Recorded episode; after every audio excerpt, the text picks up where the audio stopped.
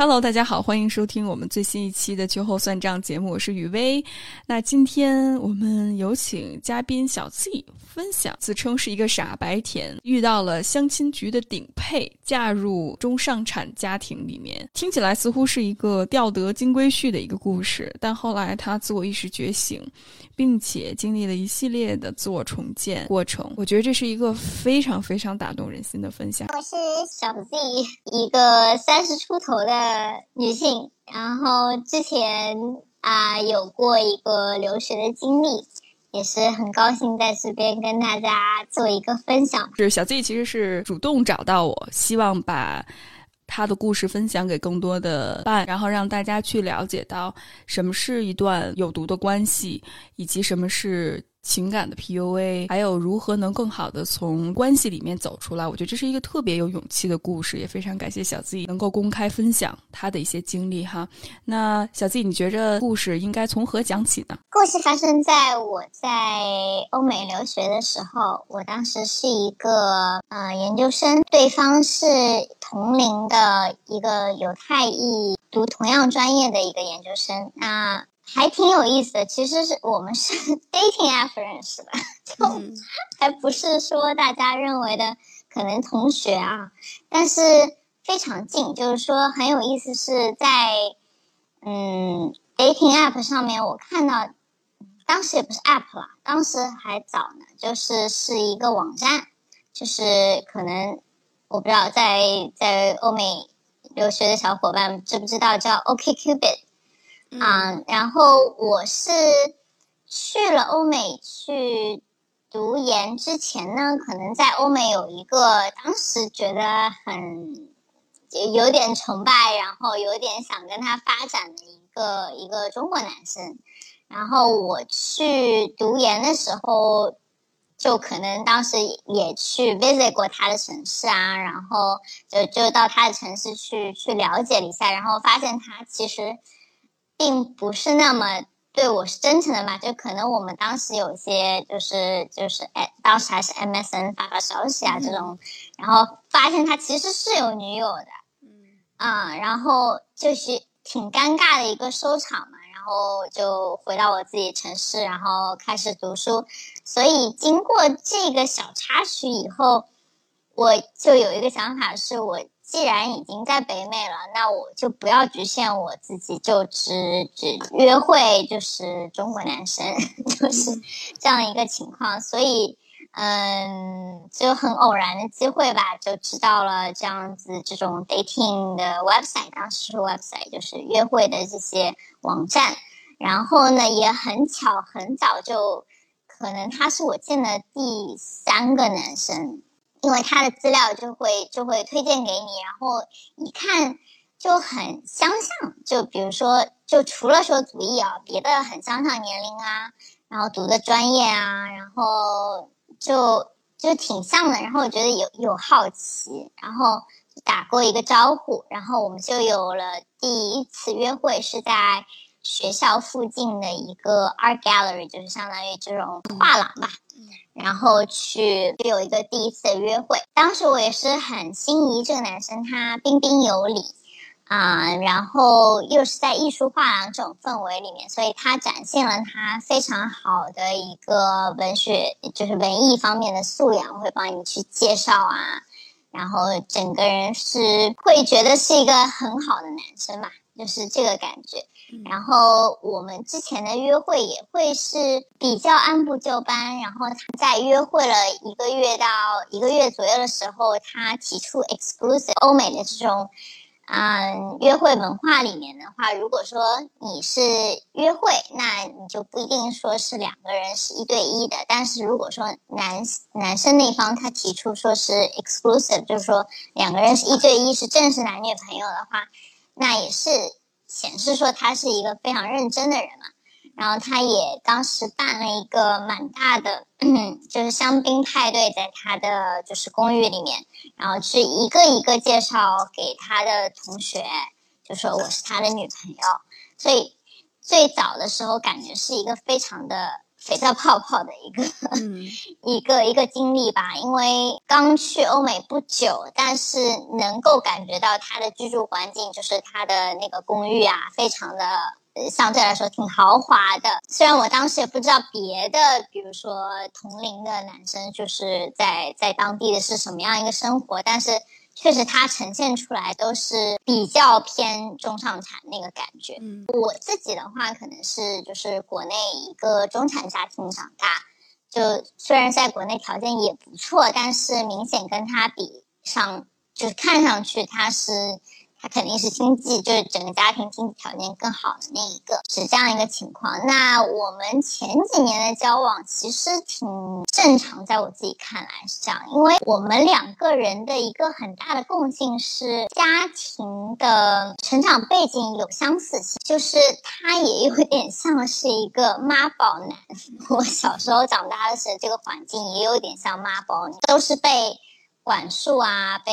被教教育啊。做个小好小孩啊，然后，呃，然后是家长比较强势的那种家庭长大，所以在这个点上面其实有非常非常多的共鸣，然后再加上我有一点这种文艺女的 内心，对吧？然后，嗯，在美国读的也是一个文科类的专业，然后没有去读商科，是从商科转文科，所以就也很欣赏他这样的特质，就是不是完全掉在。啊，要赚钱啊，然后这种要功名。现在想来，他可能是要的是名誉，但是不是要金钱方面的那种。说我我要赚多少钱的，我是觉得他感觉是比较高雅的，没有那么俗气。就是因为这个关系，所以在前几年作为约会、作为男女朋友来说的话，感觉还挺舒服的。还有一点就是他很给我自由空间，就是我发现很多。啊，我身边的女生，她们如果说谈了男朋友，嗯，就比如说我们当时学校有 happy hour，所以说就每个周五的下课以后，可能五点到七点是在学校的一个一个小的那个 yard 里面，就是去喝酒，然后然后是有去嗯就比较便宜的那些酒水可以喝，然后一般性。喝完以后聊完天，大家又会去一个酒吧或两个酒吧去聊天，而且这个是当时进校的时候，作为外籍学生，他们其实是非常鼓励你去融入这种社交的，是觉得就说你已经来读研究生了，你应该去多跟他们社交。但是我有发现，我确实有发现，我有中国的同学，女生的同学，他们的。啊，就是当时的男朋友，就只是说同居的男朋友，也是在这种研究生学院里面读书的啊，什么就不太喜欢他们去社交，管的比较多一些的感受。但是我当时就是我那个那个男友，他他就完全没有，而且他甚至是非常非常的，就是我跟你在一起，可能一周两嗯，就是见两次面、三次面啊，然后就这样了，然后别的时候我完全不管你。我当时觉得哇，好好啊！就是我又有男朋友，又没人管，这是什么神仙日子？就是最早的时候是这种感觉，但是后面我才明白了，就是他的不管是有埋下一个伏笔的，就是因为。其实作为配偶来说，他交往了半年到一年的时候，他告诉我他有 Asperger，所以给大家科普一下什么是 Asperger。Asperger 是一种自闭光谱当中的一种形态，所以类似于一个高功能的自闭症。就所谓高功能自闭症，不是说他特别了不起，而是说他相对于低功能自闭症来说，他的智商是没有问题的，而且甚至智商可能还很不错。但是他在就是跟人际沟通啊的交往当中，这一方面他其实是一种 disability，就是他这个是一种残疾。就是我当时听到这个是一个 disability，就是他这种是一种隐性的残疾的时候，我也是很难接受这个这个定义的。但是回想起来的话，他就是这样一个情况，就是说这个人他。可以跟人去社交，但是社交其实花了他很多的精力，而且他并不能读到对方的很多啊，比如说感受啊、肢体语言，他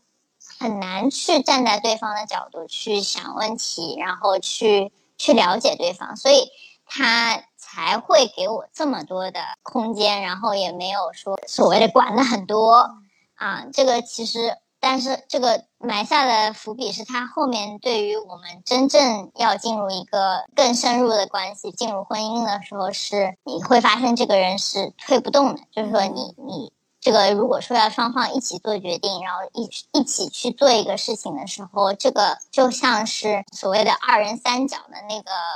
那个游戏嘛，你们两个腿绑在一起，然后两个人三条腿走路是走不动的，因为那两条腿它的。他不动，因为这个人他无法跟你配合。这个在早期，如果只是一周一两次、三两三次的约会、吃饭、一起做作业，这个是感觉不出来的。特别特别感谢你分享这一点，因为很多时候这种人的共情能力也好，或者是他去面对冲突、面对关系。这种能力也好，我觉得很多人即使在谈恋爱的时候都没有意识到它的重要性。可能大家看的都是像小 C 刚才你提到的比较外在的。这些东西包括，呃，好多女孩相亲也好，或者是寻找伴侣也好，它的标准也是很很外在的一些，比如说家庭条件啊、学历啊、呃、长相啊，以及背景啊等等，所以忽略了很多共情力也好，或者是沟通能力也好。那在你们交往的这刚才你提到这前几年的过程里面，有没有过一些经历让你去怀疑对方好像？不是特别的让你觉得舒服的一些点呢？其实后面想起来很多，一个点是说，他当时就是我们刚开始交往的时候，他有一个女性好友，然后这个女性好友是也是一个白人妹，她明显对我是有敌意的，不太懂啊，就是为什么，就是到底发生什么，然后他会比如说把发给我的消息发一模一样一一遍发给那个女生，就比如说。他说啊，我妈妈和我妹妹，嗯，周周六来，你要不要见一见？就一模一样的 text 会发给那个女生。然后我当时这个事情是我自己就觉得不太舒服，然后就就跟他发过火的事情。然后还有就是，比如说我们一起去一个活动之前，这个女生就会很作，就比如说一定要就是我男朋友开车，我们一起到这个女生住的那个公寓去接她。然后把他接到我男朋友的这个公寓这边来集合，然后那女生还要说啊，我要把我的高跟鞋和我的 那个那个什么厨具放在你家，就啊，就好多好奇奇怪的事情。然后，但我当时的处理其实是有问题的，就我不知道怎么去处理。这样子冲突，然后呢，我其实是就我承认吧，我我其实是 snooping，就是说我我 break into，我去看了他的手机，去看，所以也发现了那个消息。然后，但当时还发现一个事情，就是男友会给一个我当时不知道这人是谁，就会写非常非常长的那种 email，去讲他的感受。就比如说，就觉得他发这个事情发生了什么？就比如说，然后是以他的一个一个视角去看的，而且其实很奇怪，就是比如说他会觉得我无理取闹啊，或者说他会觉得那个女生有什么问题，就是他会去写清楚他他的感受，就其实是这样。然后，然后后面在我们多年的关系之后，我才知道这个他去写。信给的那个人是谁呢？是一个 social worker，是就是说是他们家请了一个相当于全职来支持他的这样一个社工。就说因为他们知道他其实是他其实作为就是雅斯伯格的话，他无法去理解别人的很多行为和别人的很多意识和别人的很多思想，就是他他很难读懂，他不是那种直男的难读懂，他是就是。这方面是缺一点的，所以在他们家又很有经济实力的情况下，他们是找了一个人隐性的，相当于帮他在做事情，就是他会把他觉得事情是怎么样去发给那个人，然后那个人可能去帮他解释 interpret，就利用那个工作人员他的大脑去帮他 分析完了以后，然后他再去按照那个人的说法去去 interact。就是说去去跟，比如说跟我啊，或者跟他其他朋友去交流，这个事情很夸张。但是我就在想说，我当时看到那个消息的时候，我的反应是说，哦，原来他他这么真诚，他其实是想过这些问题的，而且在里面他也有觉得那个女生有问题，或者说有的时候也觉得我有问题，但是。就是他能够这么开诚布公的去去分享，我都没有想他分享的对象是谁。就是这个，可能说我经历这个事情确实有点超超乎正常吧。就是还有一个点，就是说他其实外在的话，因为他有他有。他有 Asperger 嘛，所以说他确实有点社社交上面是有点点奇奇怪怪的，对吧？就是他可能说，嗯，别人跟他打个招呼，他没有听到，或者说别人说了他什么，可能是个开个玩笑，他就会觉得别人是很针对他，他会很生气。就他的很他的有些反应，你跟他熟了以后会发现不是彬彬有礼，而是说他。积累了一些生气啊、怨恨啊，或者说知道别人对他不好啊，就是这种感觉。所以我的一个感触是，我其实并没有完全有能力去处理这么多这么复杂的信息。而且说实在话，他其实是我正式谈的第一个男朋友，就可能别的之前可能就是那种很嗯很浅的那种校园的。可能聊一聊啊，然后是是那种那种精神的，嗯，上面的可能是蓝颜知己这种类型的定义的，所以我也不是个谈恋爱开窍特别早的人。这么复杂的事情，在我这里的时候，我从来没有想到说啊，这个太难了，这个不是我能解决的，而是觉得哦，好像啊，我又知道多一点，然后我再去处理这个事。所以有点陷入到这个这个一个很复杂的情境内，然后自己不是很自知。我觉得这是一个特别特别好的分享，小 Z，而且特别是你之前也提到过，无论是家庭也好，或者社会环境也好，也没有给很多年轻人一些信息或者是一些筛选。伴侣的一些机制，包括这些，我听到好多对方的一些行为模式。当然，我相信有自闭症的一些表现，包括社交能力也好，或者是读人的情绪和感受，他也有一部分就是听到说他会和有一个女生有一种三角关系，让你觉着很奇怪、很不舒服。我觉得这些点其实有一点点让我想到。他是像在自恋关系里面，好像利用第三者，他再去 trigger 到你的一些心理的不安全感，然后尝试去让你在这个关系里面可能不断合理化对方去侵犯你边界的一些行为。这个让我想到了这一点。对，就是在那个。嗯，关系里啊，就是说他那个三角，就刚开始我们交往的时候，那个三角关系的话是怎么 end 的？就到最后为什么我跟他又又继续了，而且那个女生离开了，其实是。我觉得那个女生是她，我觉得比较更典型一点的，然后可能比当时的我吧，就是我可能更被动成性一些的那种 所谓，嗯，就是东亚文化出去的女生，所以她是比较 aggressive 的。那个那个女生是一个金发的，然后是比较张扬的一一个一个女性，然后所以说。嗯，他可能会 confront，就是说穿了，就是就是逼他去选。就比如说，我我我后面其实真的也是看到他手机以后，才意识到这个女生做了什么。他他可能是在我当时回回国，正好就是暑假休息的时候，他去逼这个男生去选了，就可能把他给。呃，真的叫 push in the corner，就是他们可能一堆同学去去喝酒的时候，他把他逼在墙角，要一定要让他选之类。然后，但是他作为一个其实情绪上就是情感上是有短板、有缺失的人，他没办法做。所以是可，我觉得后面的现象回想一下，也有可能是那个女生她她在这个竞争当中，她自己发现。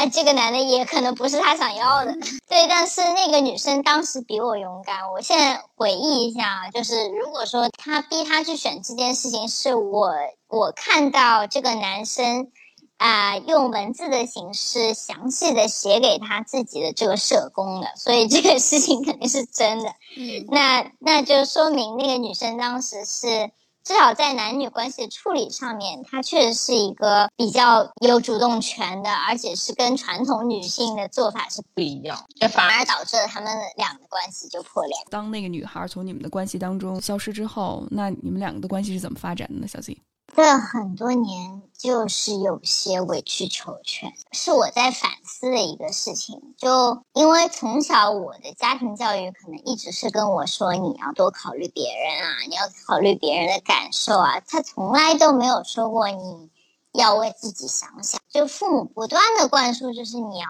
考虑别人的感受，就是这样。那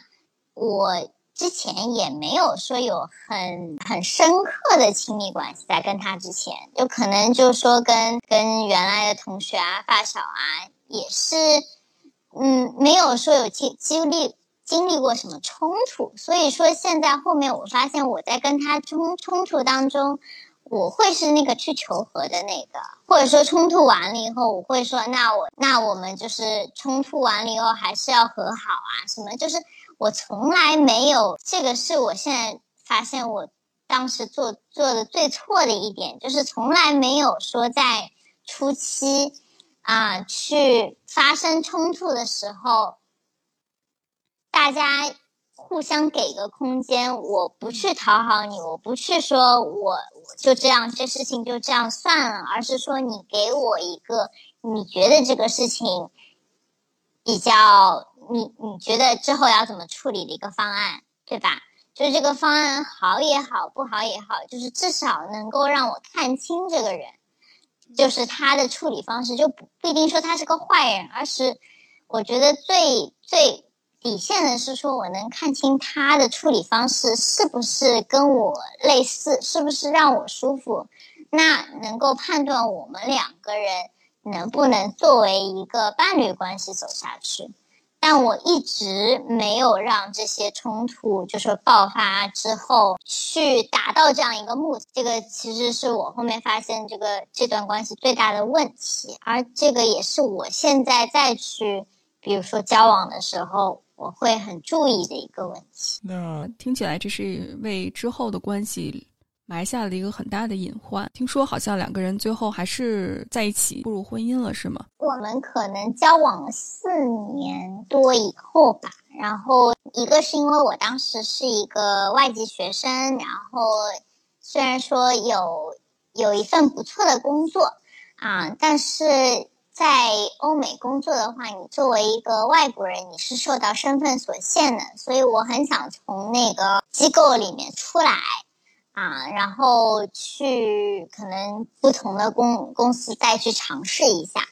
然后呢，我当时就想过两两个事情，就是要么我就国家，或者说回国，我也我也我也考虑过这个问题，然后要么我就如果说我们两个人是要继续向婚姻走了，那。就是说可以换身份嘛，换了身份以后就是继续在那边工作这样子。这个 plan 我可能脑子里是过过一下，然后然后我自己自恋的部分，我我也很坦诚想说，我自己自恋的部分有点希望是第二种结局，因为一个大的环境的灌输，我会当时的我肯定会觉得说他是一个条件不错的男生，而且这个这一份很体面的关系，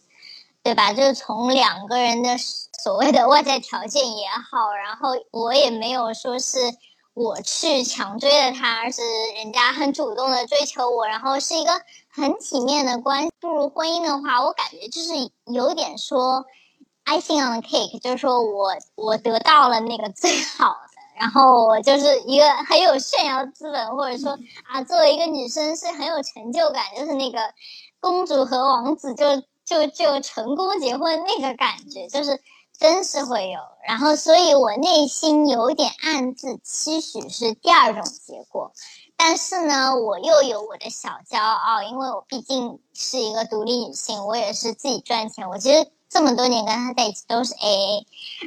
然后我会觉得说，那如果说你不行的话，我我也有自己生活啊，我我也要找找其他机会啊，而且我对我自己职业确实挺看重的，所以我不会说。啊，我就等你开口，就我就一直拖着，拖到等你开口，对吧？我我觉得是一个要谈的时间了。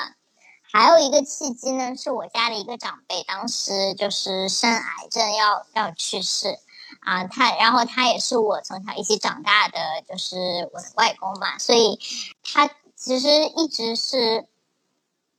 我很崇敬的一个人。所以，当在就是异国他乡面对这个事情的时候，其实很非常痛苦，啊，然后我也当时临时马上买了个机票，就是就回国，啊，也算见到他最后一面。然后最后的他在病床上的那一周，我都每天都去。医院陪他，在这个过程当中，就是面对了可能家庭当中作为独生子女，所有人的期待都会集中在你身上，特别碰到家庭的这样一个就是丧失啊创伤的时候，呃，我的外婆就不停的跟我说，她说，而且不停跟我外公，他他已经看上去就知道，就是时间不久矣嘛，然后就说啊，他说你。要要看到我结婚，要看到我生小孩，然后就不停的说你们两个有没有定下来啊？然后当时这个其实可能对我来说也是个很大的一个推动，去跟他聊这个事情，所以各方面融合在一起吧。然后我们当时的一个决定，因为他还在读博士。所以说，一个决定就是说，我们先领证，啊，先领证，然后呢，把就是领完证以后，把我们的这个生活融在一起，慢慢的融在一起。然后他当时应该是。博二也不知道，博士生第三年，等到他博士毕业了，然后答辩了，毕业了，然后我们就等于说正式开始就是家庭生活，然后生小孩什么什么一个计划。然后我也是跟他自己，我们两个人讨论了很多次的，然后他自己也是接受同意，而且说是愿意这么做的。但是呢，当时一个很大阻力就是他的经济完全是依赖于他的原生家庭的。我之前跟他原生家庭有过一些照面吧，就是但是没有进入婚姻关系之前，其实这个关系非常远，而且会觉得他的父母人非常好。也是一个错觉。这里再提一下他的这个原生家庭的一个背景啊，就是也是非常的外部看来非常精英、非常好的，就是他父母都是藤校毕业，然后外外形也非常好，然后经济条件也非常好这种。但是是明显的男主外女主内，就是呃妈妈是不工作的。啊，是那个富太太，是这样子一个关系。然后呢，我们谈恋爱之后，可能半年的时候，我就去过他家。再过了可能两三个月，他就来过我家，就是到国内来玩着。在我们之前交往四年当中，可能每年像圣诞啊什么也会去他家。而且我觉得当时的感觉还是觉得。其实氛围会比中式家庭还更放松一些，因为我后面自己对比啊，我自己的原生家庭来说，还是真的是规矩蛮大的。嗯啊，就包括我如果现在再去有有交往、有谈恋爱，我会发现的，就是对方的父母可能规矩没有那么大，但是。我的父母就是要做到最好，要要要呈现最好，他们的这个要求啊，然后这个这个规矩是挺大的，就是这样子。反观的话，美式就像他的他的父母家庭，其实感觉没有说规矩那么大，所以我当时还觉得，哎，还挺好的，也能感觉到他父母做主比较多，对吧？他比较听话。但是我想想，我也是这种家庭出来的，就是我们当时的共性本身在一起的一个很大的共性，就是我们俩都是乖宝宝。我有找国内咨询师去去聊过我自己原生家庭的问题，说提到过我这个男友，当时那个咨询师也跟我说啊，你们两个人都有点妈宝男妈宝女，然后他说将来肯定有很多成长要走。我研究生毕业两年，就是我们可能只在一起两年的时候。当时的一个咨询师对我的 feedback 就是这样子。他家庭这趴的话，就是在没有结婚之前，我也没有看出来有问题。就是可能作为我的阅历，作为我的原生家庭，作为我我能看到的视角上来说，我都没看出有问题。而且我我我跟我父母也分享，就是他们。他们的一些行为啊，做他会觉得我爸妈就是觉得简直找到了知己，就找到了国外的知己，就是哇，这个好像。然后我当时也觉得哇，他爸跟我爸好像啊，你知道吗？就是那种天呐。然后后面我看到他爷爷说哇，他爷爷跟我外婆好像，熟悉到不能再熟悉，甚至是他那种就是。嘴角挑起的那种微笑，就是你看我就是懂得多吧，你看我就是猜到了吧的那种自信自恋的那种样子，都很像。天哪，就是，所以所以当时我觉得我很难去 resist，就是说真真正的就是觉得啊，这这家人有毒，或者说 这个这个关系有毒，因为我找到的是。相像和和类似感，我跟他正式就是正式领证了以后，我现在很记得他跟我说过一句话，他说啊，你现在总能总算能真正明白我是怎么生活的，我的生活了，就意思说他生活当中那些阴暗的难的东西，我现在能懂他了。我后面明白这是什么意思了，就是他其实。在他们家庭，在这个民主的，在这个就看上去很很轻松的氛围的包装下，实际的内核是极度父权的，表面和内核有个巨大的反差。然后，所以，但是你没有进入这个家庭之前，他不会把那一面展现给你看，他会完全把那个最美 式民主、最最欧美的那个感觉展展示给你看。对对，然后就哇。就感觉就是又又掉入了另一个世界。有没有一些点让你突然意识到，可能这个关系是非常有毒的？可能你会想考虑要离开。这个有毒的点，我可以分享，就是我们在正式进入关系之后，就是正式进入婚姻关系之后，约会都不算，就是男女朋友都不算。婚姻关系之后，我就发现他们家其实是很控制的。第一，他的那个 social worker 就说帮助他的那个社工浮出水面就是之前我不是当时四年前去偷看过他手机的那个事情的时候，我知道那个人叫什么名字，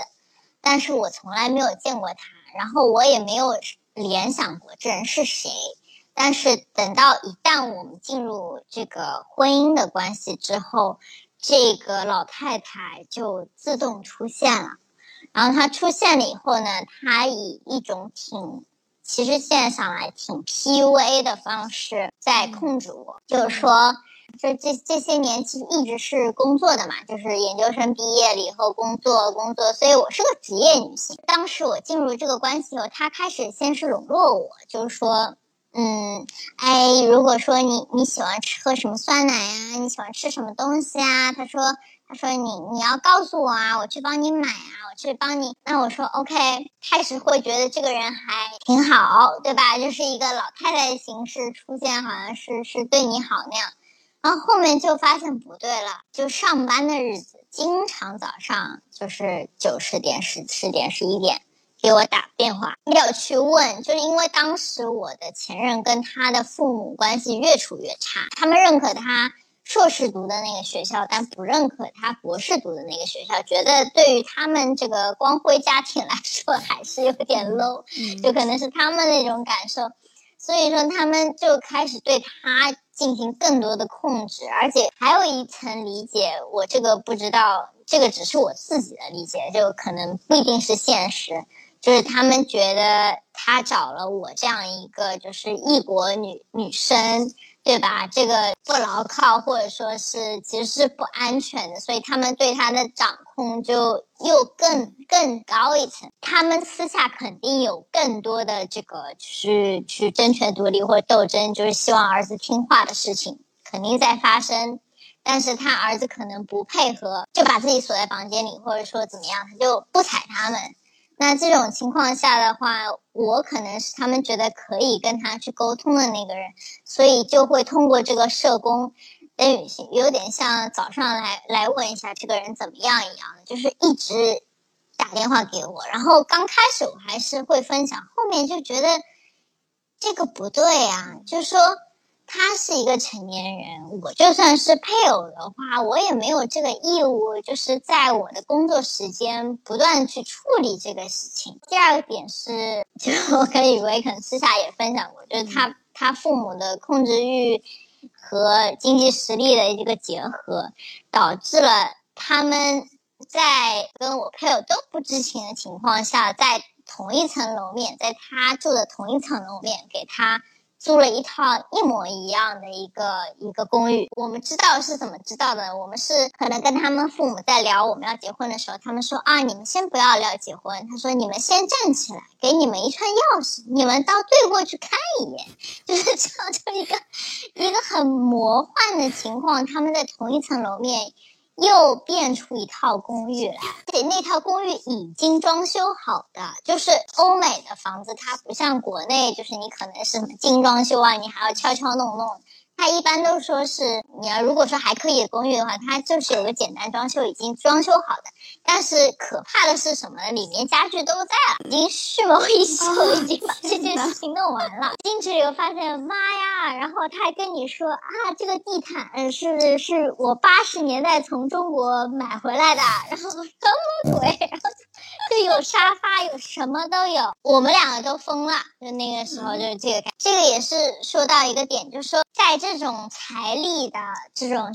这种宣泄或者展示下，或者说一个一个社会幕墙的感觉下，我去分享这些故事给无论我的家人或者是我的朋友，他们都会觉得你是在炫耀，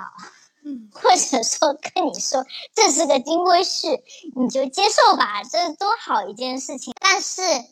我跟他两个人作为当事人，明显的是感觉不对的，就是因为第一，他们没有尊重我们俩作为成年人，他们是避重就轻，是想用一套房子或者说一一个公寓来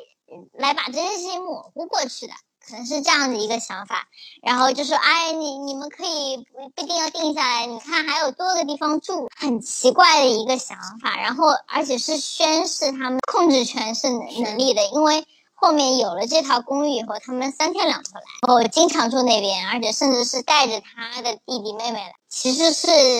挺挺可怕、挺恐怖的一件事。而且他会去说：我希望。”就是你要过怎么样？比如说，我希望那那套房子里面，你要把你所有书拿过去，或者就是很多无所谓对错的事情，对吧？就比如说，我我想把我的房间布置成什么样，我想我的书柜布置成什么样，就算它乱，这只要是如果是他自己的生活空间，只要他能接受，那就是可以的。比如说，他跟他配偶能接受，就是可以的。这没有说一个。强势的对错，但是在他们那边看，就是你必须按照我说的做。比如说，你的手机两年必须要换，你必须按照我说的做，都是感觉是啊，都好的事儿，都是钱，其实都是说必须按照他父母的想法去做。在这个情况下，他其实是崩溃过，他有一个很大的一个 breakdown 或者 crash，就当时。这个事情也是让我非常心痛，或者说非常伤心的，就是他会当着我的面，整个就是，比如说在地上踢脚啊、蜷缩啊、这种哭喊啊都有，其实也挺恐怖的。你就想到说，一个成年的男性，就算他可能是有一定的力啊或者怎么样，但是他在他的父母这样子的控制下，他感觉他完全不是一个独立的人。所以，就算他得到这么多的物质的情况下，他的状态极其极其的糟糕。就是这个，这个也是一个一个我当时看到，现在也也抹灭不去的画面吧。然后我就是觉得，我们从刚恋爱，然后在二十出头的时候的那种，就是比较轻松的状态，就是这个关系越来越来越沉重。经历这一切的时候，特别是他。面对父母的控制，以及你的伴侣可能在那一刻没有办法或者是没有能力去反抗他的父母，你在这个过程里面感受如何呢？我的感受是圣母心，真的是圣母心。我的感受是我要帮你，因为你是我，你知道吗？我我觉得我对他的代入感很强的一点是，他有很多让我觉得熟悉的地方，然后我会觉得我帮他是帮我，就是因为我的家庭的话，就是也是那种。所谓的保护的很好，管的很好，然后就是小时候长大的那个那个感觉的，然后选择出国的时候也有一个想逃离原生家庭这种，就是时刻时刻被被看着啊，然后然后要求你按照他们想法做的这种感觉，然后我爸也一个小控制欲爆棚，他甚至跟我说，他说。他说啊，你用的是我的信用卡。他说，所以说，他说你刷每一笔钱，就算你在美国，我也知道你在买什么。在他的身上带入了很多我，我也受过这样子的一种一种一种，就是对自我意志的压迫。然后我现在在美国，我没有受到我原生家庭的那种控制，然后反而你受到更多的时候，你就是我，我要帮你，有一个巨大的这种这种想法。但是我帮他的动作又是极其。错误的，就是虽然说一部分我也是在看各种书，就包括什么就是 emotional blackmail 啊，就是精神控制啊，或者说就是对对雅斯伯格或者对 ADHD 怎么去帮助啊，或者说看就是怎么 be more assertive，就是作为女生要怎么去更坚定，对吧？有自己想法。我一方面在看这个。但一方面，我做的事情其实是，我觉得是潜意识里面还是在做那个顺从的人，就是变成说你没办法做到，我去代替你做到，你身上受的这个压力就小了，就变成说他爸可能一条消息发过来说要做五件事情，然后我就叭叭叭把那五件事情给做了，然后我在想，我做了的话，他就好了，他就受到压力小了。然后他爸马上就扔十件事情过来，很强势的、很父权的那种人，而且是工作狂，工作能力很强。我我到后来都在想，我想哇塞，你的你的员工真的很惨啊，就就事无巨细，而且是个电脑一样，就是永动机一样的，就是就是按照他的方方法做。包括我的工作当中，我会看到高层男性领导，就是有一些会有这种气质。就是他不会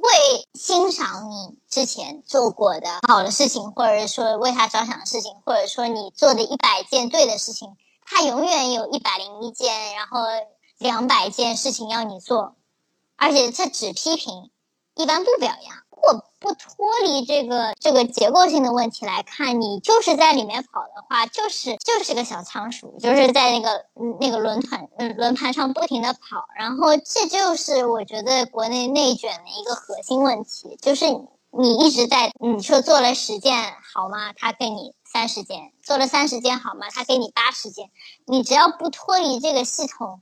你永远在跑，你永远 not good enough，你永远达不到他的标准。然后我当时在这个段关系里也是这样一个问题，就是我 就在那边帮他引炮火，嗯，到后面发现绝对是无用功。第一，他们我不是他们的孩子，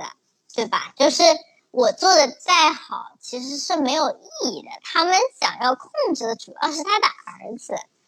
对，然后呢，他只是希望我不要去，就比如说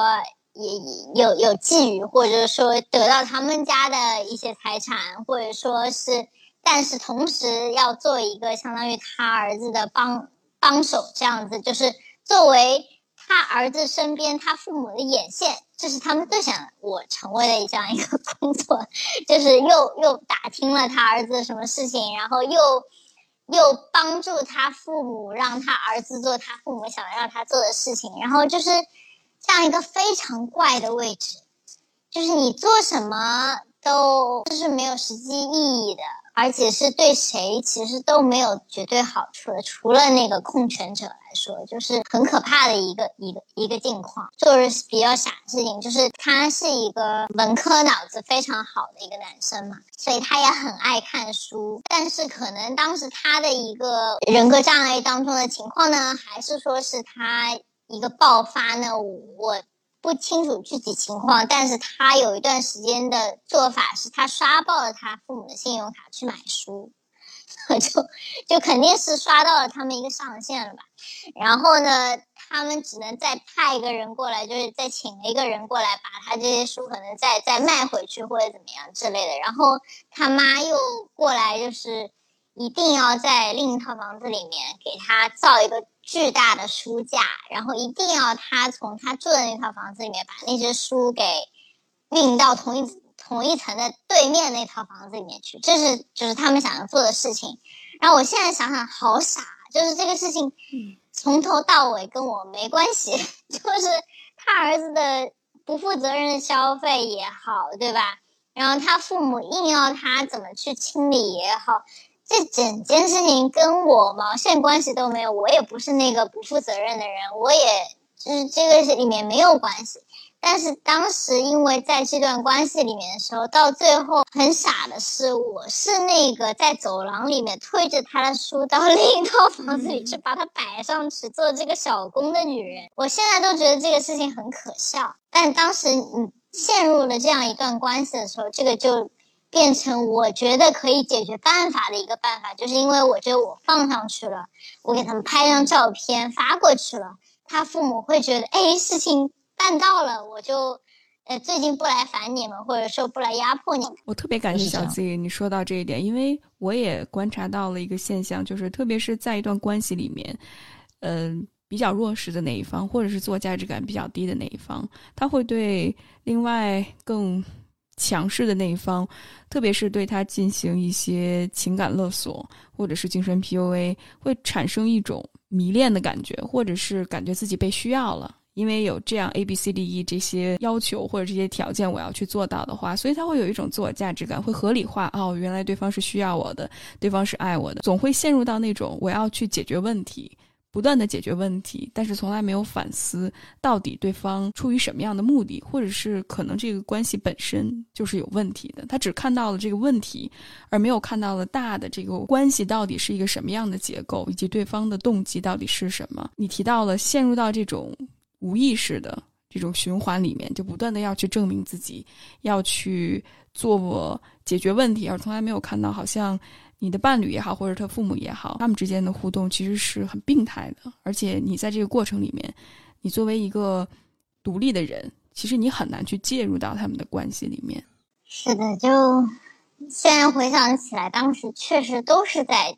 想。有问题解决问题，就是眼前的那个那件事儿，可能就是运一本书，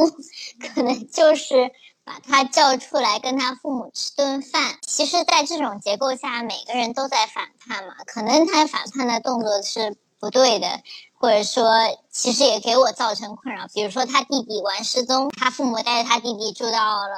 呃，住到了这边另一套房子里面去，可能过来度一个礼拜之类。但他弟弟失踪了，然后他父母就会叫我去帮他们找找找他的小儿子，然后我去关火。现在想起来，就是都在处理一个一个奇奇怪怪的雷，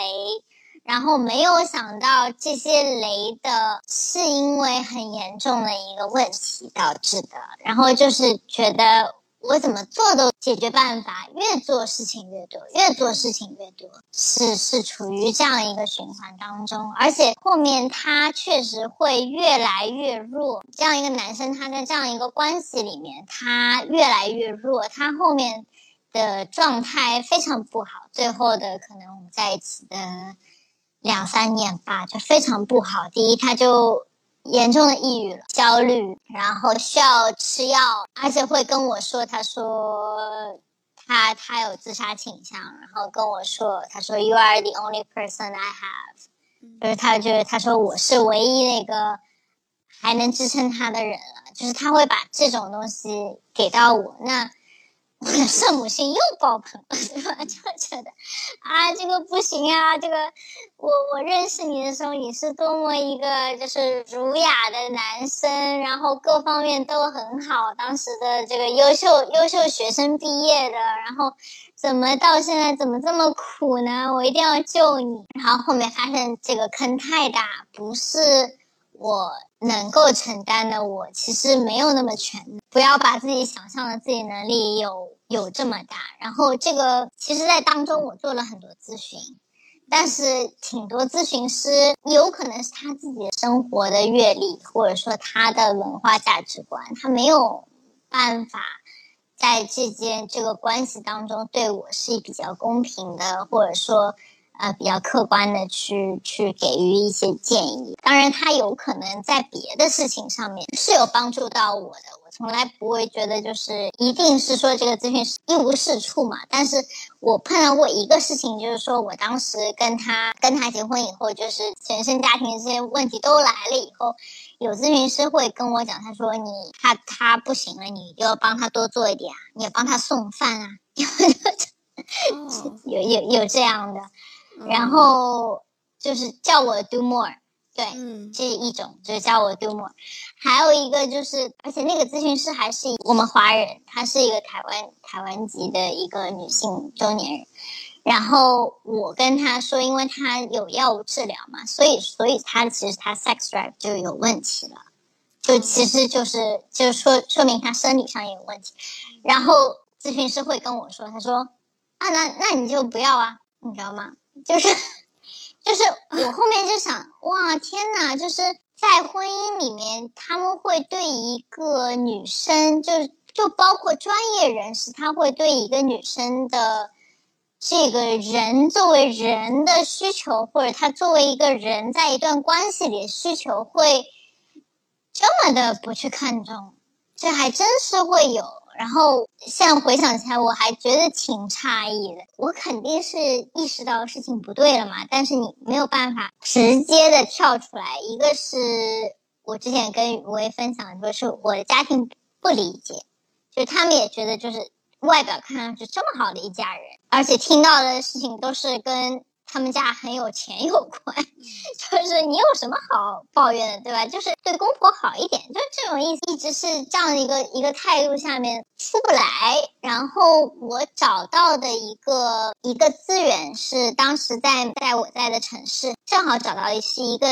白人女性，她。而且差不多同龄人，他办了一个 boot camp，就是他办了一个小的培训，然后他分享他自己人生经历，然后我听到的时候，我我也有些震惊，就是说他也是一个美国名校毕业，然后当时也是一个运动员，就身体非常好，然后他谈了一个可能是跟他类似背景的一个男友。但是，而且他们是可能在我在的城市是也是混得非常好，等于说事业有成那种。男性其实是一个潜在的 alcoholic，就是说他是其实酗酒很严重。然后他说他也是一直在买，他觉得他是有 mommy bear syndrome，就是就其实说穿了就是圣母心。就是我觉得哇，原来美国有圣母心，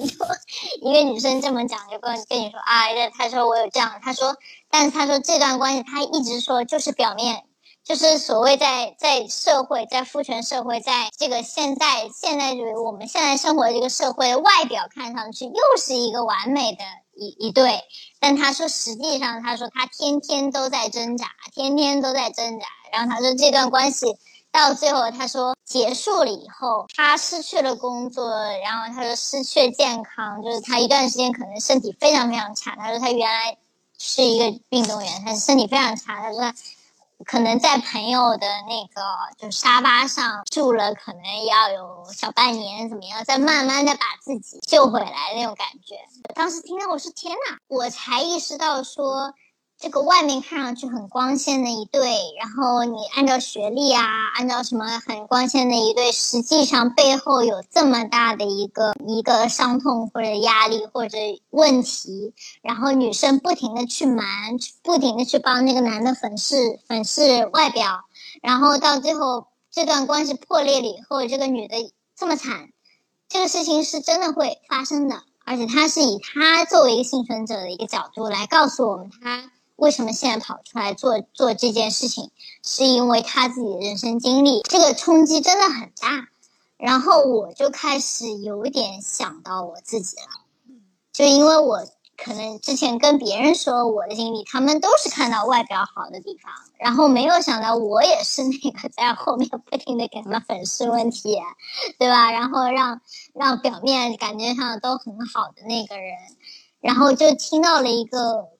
共鸣的声音，从这个点上面，我觉得慢慢慢慢的，而且他那个 boot camp 叫 boss up，就是说他说你要你要 be a boss，就要要要做自己的主人那种感觉，而且他也提到了身，就是他说你的身体和你的工作和你就是健康，他说这种东西是连在一起的，说如果说你。过度去消耗的话，他说会垮的。然后他说是因为我自己垮过，然后这个给我的冲击，反正在当时是很大。他说你你自己想想，你五年后要干嘛？十年后要干嘛？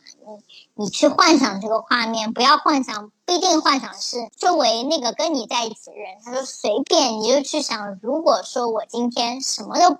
不用 care，我五年后我自己想要什么？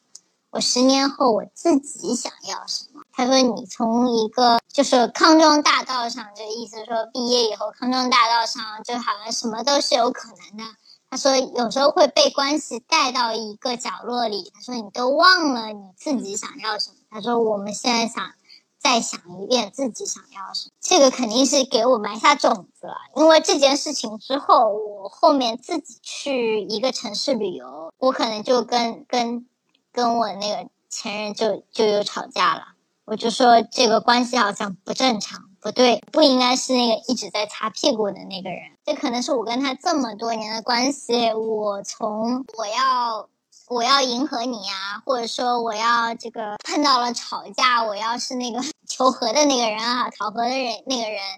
到说啊，你你好可怜，我要帮助你。到可能那件事情之后，我真正的就说，我想跟你吵一下，我想说这个事情有问题，你怎么看？从那样的吵以后，我慢慢发现一个更冷酷的事实，是他没有办法处理问题。就是之前为什么能够一直继续，是我一直在处理问题。我处理不了 A 问题，我自己去想个办法处理 B 问题。我一直在试嘛，试试有什么办法我能够把它试出来。我一直在试，但是等到我说我不试了，你试试看的时候，它是瘫掉的。这个认知出来的时候，是我觉得最恐惧的时候。因为我没有想过这个结果。其实，在关系最早，你就是应该看一下冲突当中对方到底是怎么反应的，或者说有有不同意见，对方是怎么反应的。因为到最后都会纠结到这个点，就是除非所有的活儿都是你自己干，就是一段关系就是 one sided，就是单方的。否则的话，都得看对方他有没有同等的处理问题的能力。但是在当时，我就真真实实感受到就是没有，就拉到最最最最后的那个稻草吧。是什么情况呢？是那一年的，就是圣诞，我已经可能三周，就是我跟他又有一次这种 argue 以后，我也没有去。就是去找他了，就是我没有说我去求和了，原来都可能是当天不不隔夜的，我自己当天就去求和了，求完和了以后，我自己又不能说是这么卑微的吧，但是我可能自己就说啊，这个事情还是能处理呀，然后我们我们再怎么想办法，可能是这种口吻，但是实际上我从来没有就是试过让他去处理问题，我就看着，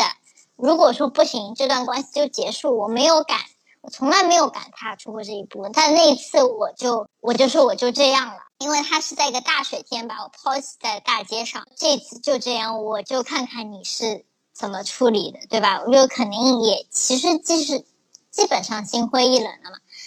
然后他是要到三到四周之后，他给我发了六七个 PDF document，就是六七个文件。那个文件写的跟律师一样，就是甲方谁谁谁，乙方谁谁谁。如果说做了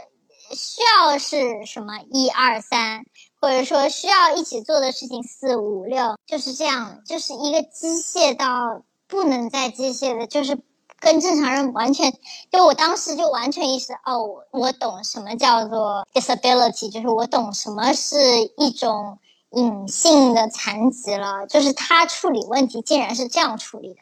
就是没有说啊，至少要保证我，就是无论我们怎么吵，我要保证我配偶的安全，对吧？回到家，对吧？就是大水的电不能扔在路上，这种事情他他都不在乎的情况，他他而且他也没有一个正常的，就说送你个东西讨个饶，他什么都没有，就是 shut down 自己关掉，可能四个四周之后。他给了你一堆法律一样的条文，意思就是说，如果说我列出二十条、五十条、一百条，如果说你的情绪或者事情超出这一百零一条，我们重新来你跟谁讨论这件事情怎么处理。天哪，这样还过什么日子啊？这个这样的一个人，没有办法正常的去对吧？就是人际沟通去处理矛盾的。他这个文件是让我。意识到这一点的时候，然后那天真的是我真的崩溃了，就是我没有想到过，我一直觉得这个伴侣我是我是在保护他，而且我是把我自己投射在他身上，对吧？就是他只要站起来，他是一个很好的人；他只要他只要度过跟他爸妈的这个强势对抗，那就跟，然后发现他自己不行，没有办法作为配偶。我从来不觉得他是个坏人，但是。他可以学术上有成就，将来 whatever，但是他作为伴侣，他完全不行，他没有办法作为一个伴侣的时候，我我真的是崩溃的。当时因为没有想到自己掉入这么深的一个坑，然后自己一直觉得自己在往上爬是爬不出来的，那那个记忆还蛮惨痛啊。如果听到这一期节目的小伙伴有。有有帮助的话，我想从我自己的人生经历里面告诉你们一点，就是我这些年的反思，告诉我我在关系里面，其实你不要看我做这么多事情，我的核心价值观。是被动诚信，这个可能是潜意识里面的一个东西。我现在都不觉得他是一个中国人的问题，因为前任他他 又是，对吧？又是欧美的人，然后他们又是不同族裔的人。但是我在他妈妈身上看到了完全类似的东西，所以我是觉得，在这种大的社会规训下，女性你在关系，只要是在关系里面，你的规训就是被动诚信，所以要打破这个。被动非常难，但是一定要去打破它，因为这个关系的主动权什么时候开始，也要怎么样走，都是以男性实际最核心是以男性主导。你是在那边缝缝补补的那个人，你不是那个掌舵的那个人，其实是没用的。是。我现在感觉有点，有点被 trigger 到啊，但是，但是我觉得是是好的，因为因为说出这句话也是挺有力量的。我现在的反思，我觉得这这个其实是核心问题，就是术和道的问题。你的核心之所以会。有这样的不良的经历也好啊，什么，它的核心就是这个道的问题，它不是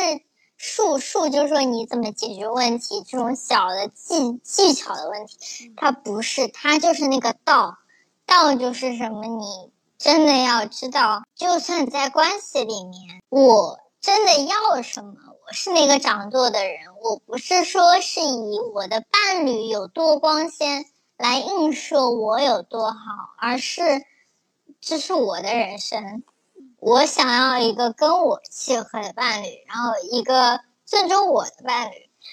然后而且我有一套这个行为准则，而且这套行为准则其实是跟男权强对抗的一套行为准则，去说我怎么去筛选这个人进入我的生活，我不能说我完全做到，我在努力，但是。我会发现说，就算我经历过这些，我知道，当你那个规训就是在在主导自己的时候，还是会被带偏的。就是就算是我现在我有这一些经历，我在我的朋友啊，或者说很多人里眼里是一个很挺勇敢的女生了，但是你只要一不想，就会被他带偏。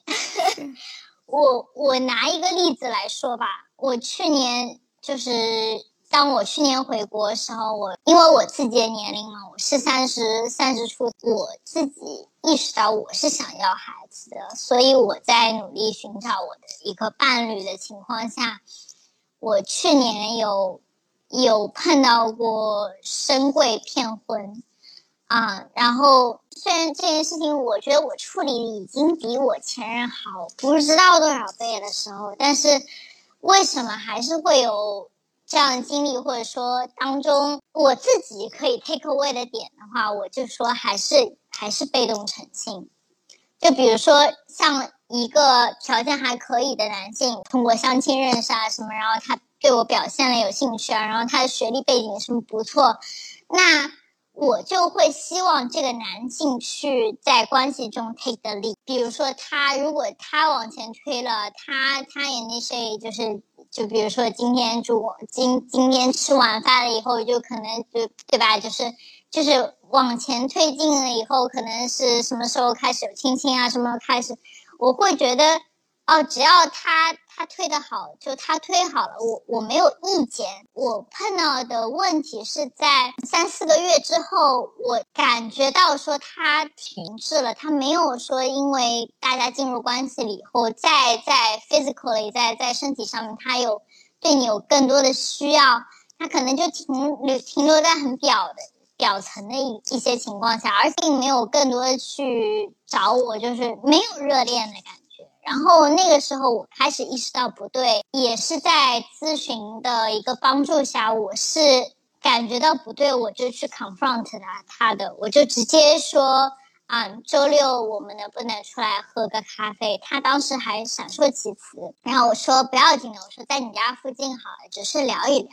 然后我也没有说去去骂他或什么，我就说我就想理解一下为什么，就说。我有跟你亲密的欲望，你没有。他也编了一个非常非常扯的故事，就说我对 LGBTQ 没有一点的，就说个人的歧视啊什么。因为我其实很好的一个朋友是 bi，然后我家也有也也有 les 的那个亲戚，所以说，但是我真的是第一次 这样子。还会被他为了隐瞒他性取向去去欺骗，这个真的是没有想到过。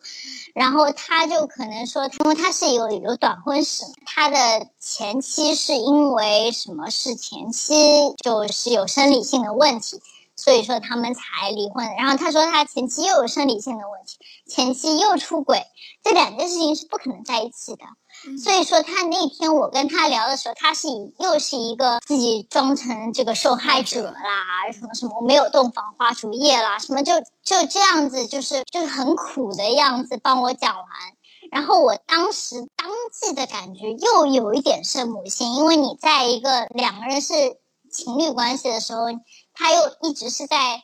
还在把他好的一面展现出来的时候，你不会当即那一刻就马上就意识到，对吧？你肯定是第一反应还是说啊，你你好惨啊，什么就是说啊，就是我会更，对吧？对你体贴一点。但是回来了以后，我自己心里就越来越觉得不对，而且我还是在 push 他去，就是去面对更多的冲突。在这样的加压下，就是我觉得是一种压力测试下面，就很明显的就发现出来他有他他是同，就是如果说我。不是因为我去我自己去制造这些冲突，我自己去在发现有问题的时候我去澄清，我自己在发现有问题的时候我去面对他的话，可能这事情会拖更久。但是我又会去现在回想说，就我现在再去恋爱，然后我会说我会更 take 主动权，就是不是说我要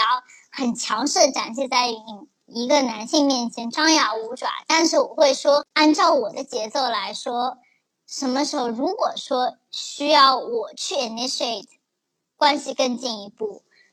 我就会去做。就比如说，无论是 physically，你说你说要要 initiate sex 也好，或者说你要 initiate 去去了解你的家庭情况也好，initiate 去见你父母也好，如果